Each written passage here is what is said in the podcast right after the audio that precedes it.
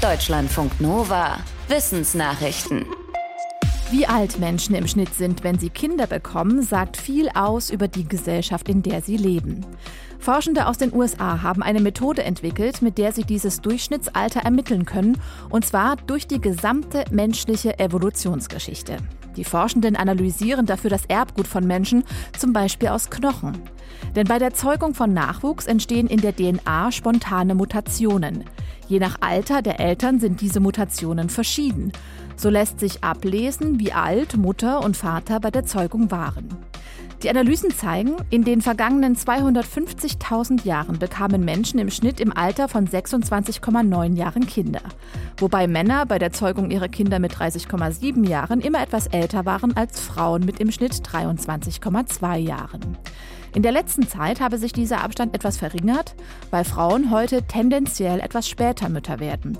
Generell, so die Forschenden, habe das Alter, in dem Menschen sich fortpflanzen, aber immer geschwankt, je nach wirtschaftlicher und gesellschaftlicher Situation. Für viele, die beim Kauf eines E-Autos zögern, ist das Aufladen ein Hauptargument. Je nach Batterie haben E-Autos nur eine bestimmte Reichweite und müssen dann an den Strom. Ladestationen gibt es aber bisher nicht genug und dauernd tut das auch. Die Uni Erlangen-Nürnberg plant jetzt eine Teststrecke zum induktiven Aufladen. Damit sollen in Zukunft Autos während der Fahrt kabellos aufgeladen werden. Und das geht so. Spulen im Straßenbelag erzeugen ein Magnetfeld. Über eine Gegenspule im Fahrzeug entsteht Spannung. Bis zu 125 Kilowatt Leistung sollen so übertragen werden können. In drei Jahren soll der Testbetrieb in Nordbayern starten. Wo, das wird die Autobahnverwaltung noch festlegen. Ziel des Projekts ist es, einen Standard für die Spulen und den Straßenbelag zu finden, der dann großflächig eingesetzt werden kann. Männer sind Frauen überlegen. So schreibt es der Forscher Charles Darwin in seinem Werk Die Abstammung des Menschen. Nicht verwunderlich für einen Mann des viktorianischen Zeitalters. Zwei Forscher der italienischen Uni Padova beschreiben im Fachmagazin Science, wie sehr Darwin von seiner Zeit geprägt war. Demzufolge widmete sich Darwin zwar ausführlich der sexuellen Selektion im Tierreich, unterschätzte dabei aber die Rolle der Weibchen. Laut Darwin sind Weibchen uniform, meistens passiv und lassen sich durch die Schönheit der Männchen blenden.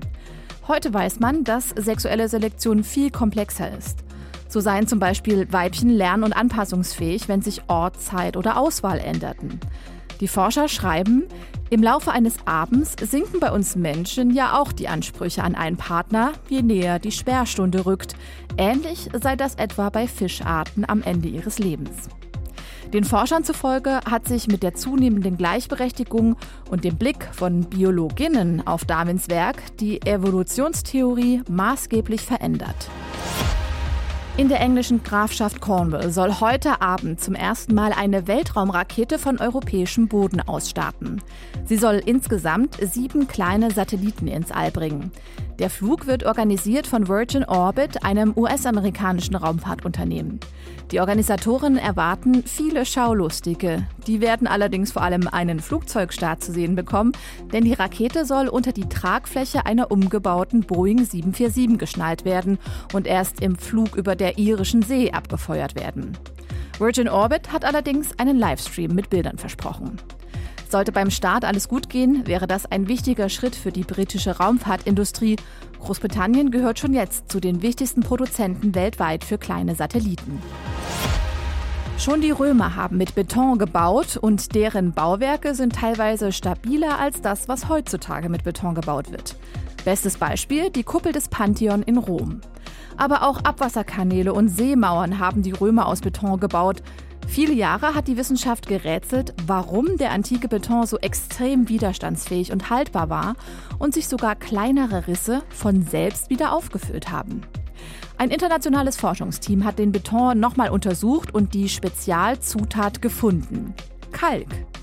Dass der da drin ist, war schon vorher bekannt, aber bisher war das eher als schlechte Qualität abgetan worden. Die Forschenden gehen aber davon aus, dass die Römer den Kalk ganz bewusst genutzt haben und zwar in heißer Form. Durch die Hitze bekommt der Kalk eine ganz besondere Struktur, die dafür sorgt, dass sich Risse bei Kontakt mit Wasser schnell wieder selbst füllen können. Das haben die Forschenden in einem Experiment jetzt erfolgreich überprüft und jetzt arbeitet das Team daran, den Kalkbeton der Römer auf den Markt zu bringen. Vor etwa 250 Millionen Jahren, also noch vor den Dinosauriern, gab es das bisher größte Massenaussterben der Erdgeschichte.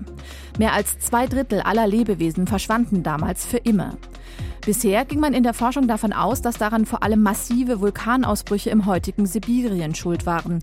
Forschende aus China, den USA und Deutschland haben nun Pflanzenpollen aus der Zeit untersucht und darauf eine Substanz nachweisen können, mit der sich Pflanzen gegen UV-Licht schützen.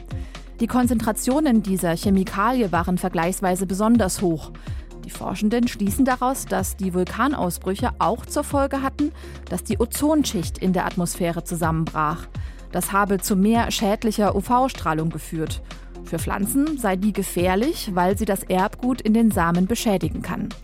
Die Forschenden gehen davon aus, dass die stärkere UV-Strahlung das Wachstum und die Ausbreitung von Pflanzen erschwerte und damit auch das Nahrungsangebot für viele Tiere knapper wurde.